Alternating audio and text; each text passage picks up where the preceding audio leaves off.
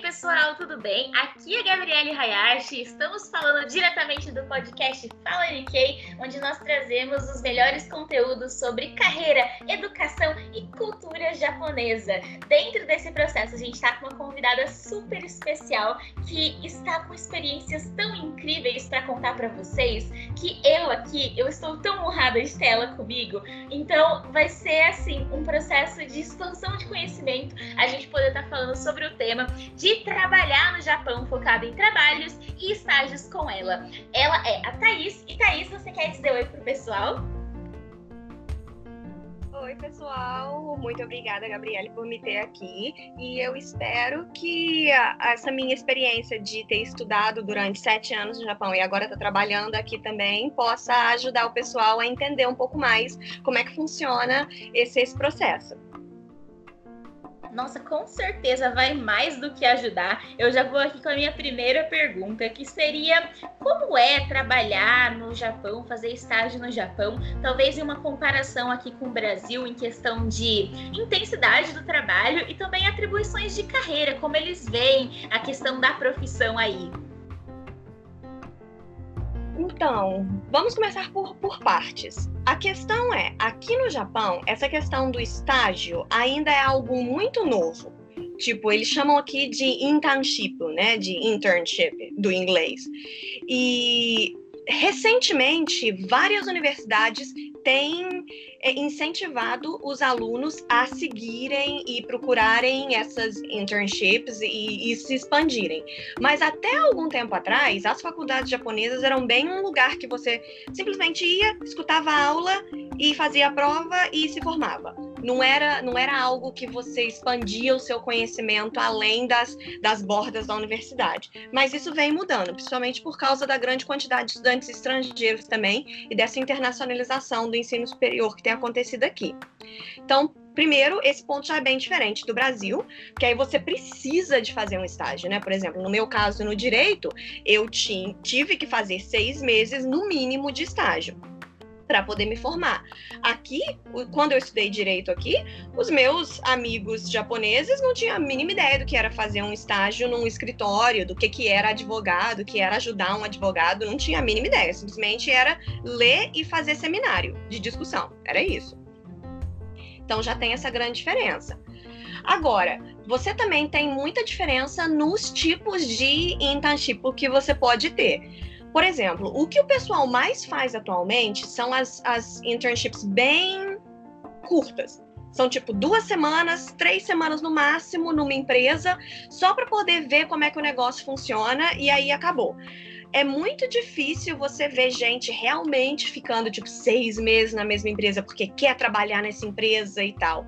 O pessoal aqui ainda cai muito naquela na questão do Shushoku Katsudo, que é o procurar o emprego, é a, a época do ano em que você procura emprego enquanto você é estudante, né?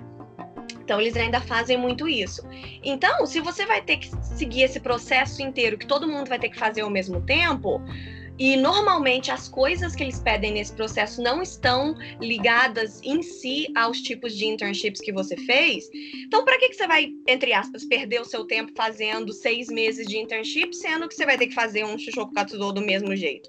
Então, é, é, é, bem, é bem difícil e está mudando, mas ainda tem muito essa mentalidade de tipo, vamos fazer todo mundo junto ao mesmo tempo as mesmas coisas. Então, em questão de estágio, eu acho que as maiores diferenças são essas. E qual foi a outra pergunta mesmo? Ah, voltado para a questão então de trabalho, é, diferenças que você notou, é, trabalhos informais ou formais, quais são os pontos que você percebeu de diferenças? Então, e na outra questão dos trabalhos informais ou de meio expediente, aqui é muito fácil você conseguir um trabalho de meio expediente. Porque, como a, legislação trabalhista aqui é muito, muito mais maleável do que a brasileira, qualquer pessoa, qualquer estudante que tenha essa permissão dada pelo governo, pode trabalhar 28 horas por semana em basicamente qualquer tipo de trabalho que não envolva álcool ou host club ou algum tipo de atividade ilícita. Então, se você é estrangeiro, você pode trabalhar em loja de conveniência, você pode trabalhar dando aula da sua língua, você pode trabalhar em supermercado, você pode trabalhar em tudo, como meio expediente. Então, nesse sentido, é muito fácil.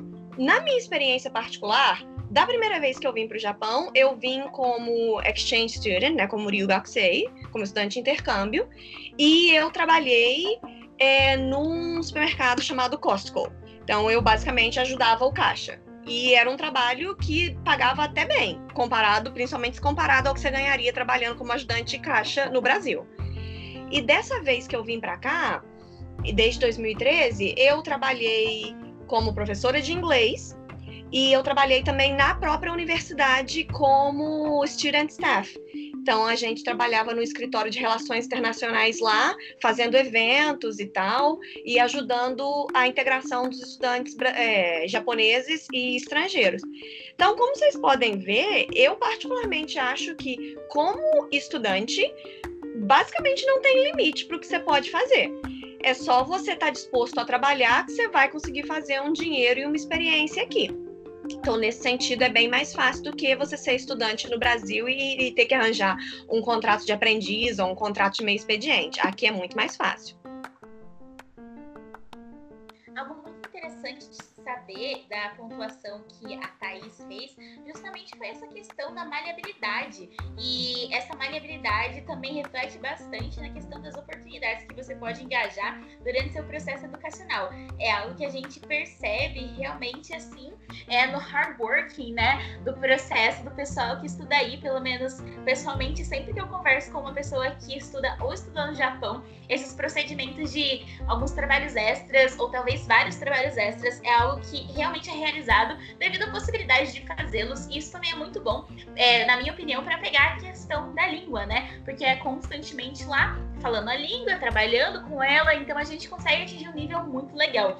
E daí a última pergunta que eu tinha seria sobre abertura para brasileiros no Japão para estar trabalhando e também se os brasileiros que vão para o Japão trabalham nas suas áreas ou se os trabalhos mais frequentes são, por exemplo, restaurantes, fábricas e etc. Então, enquanto você é estudante, você está fazendo só o que eles chamam de arubaito, né, que é o part-time você tem uma abertura muito grande para fazer o que você quiser.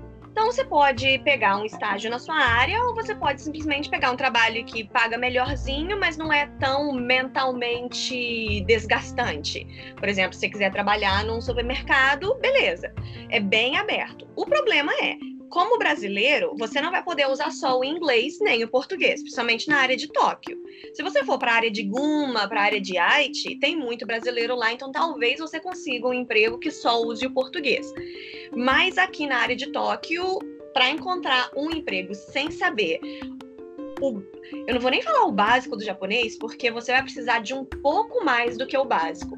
Então, eu, eu recomendaria que você estivesse num nível tipo uh, Nihongo no Ryokishiken nível 3, por aí, entre o nível 4 e o nível 3, para você pelo menos conseguir se comunicar no dia a dia com as pessoas. Agora, depois de se formar e tal, com um trabalho já fixo, realmente aqui no Japão eles ainda têm muita cultura de contratação na questão de não importa o que você estudou na faculdade, se você entrar na nossa empresa, a gente vai te ensinar tudo o que a gente quer que você saiba. Então, tem muitos, muitos amigos meus que não trabalham na mesma área do que eles estudaram. Mas, ao mesmo tempo, se você quiser trabalhar na sua área, também tem abertura. Eu tenho amigos que fizeram é, computação gráfica e estão trabalhando em, em empresas que, que, produzem videogame. Eu tenho amigos que fizeram direito e estão trabalhando em escritórios. Eu tenho amigos que fizeram biologia e estão trabalhando em laboratórios. Então, depende muito da maneira que você planeja a sua carreira até chegar a esse ponto. Se você, desde a universidade, desde o mestrado, já está programado, eu quero trabalhar nesse tipo de área, então realmente você vai, você vai encontrar oportunidade na grande maioria das vezes, sim.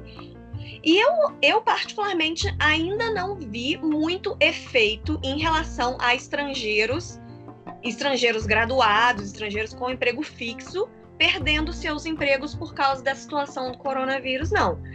Por exemplo, no meu caso, eu comecei a trabalhar quando estava começando a primeira onda aqui. E ainda assim, eles não rescindiram meu contrato, eles não diminuíram meu salário, não aconteceu nada. E com o meu círculo de amizades também, graças a Deus, o, as coisas ainda estão decentes. Nossa, que ótimo! É muito bom saber isso e é muito bom saber as distinções de trabalho que talvez aqui a gente não reflita muito sobre, mas que no Japão parece que as oportunidades são assim inúmeras e cada um se encaixa no tipo de oportunidade dependendo do nível educacional e do que cada pessoa busca nesse momento. Então, pessoal, espero que vocês tenham gostado do podcast de hoje. E eu gostaria, antes de deixar a Thaís se despedir, pedir que vocês estivessem acompanhando e seguindo a gente aqui no podcast, mas também lá no nosso Instagram. Thaís, você quer dar tchau pro pessoal? Claro, pessoal, muito obrigada por terem ouvido e espero que tenha ajudado um pouquinho a, a, saber um pouco mais de como funciona o mercado de trabalho aqui. E se alguém tiver mais alguma, alguma dúvida, pode mandar pergunta tanto para o Fala Nikkei quanto para o meu Instagram também e a gente responde.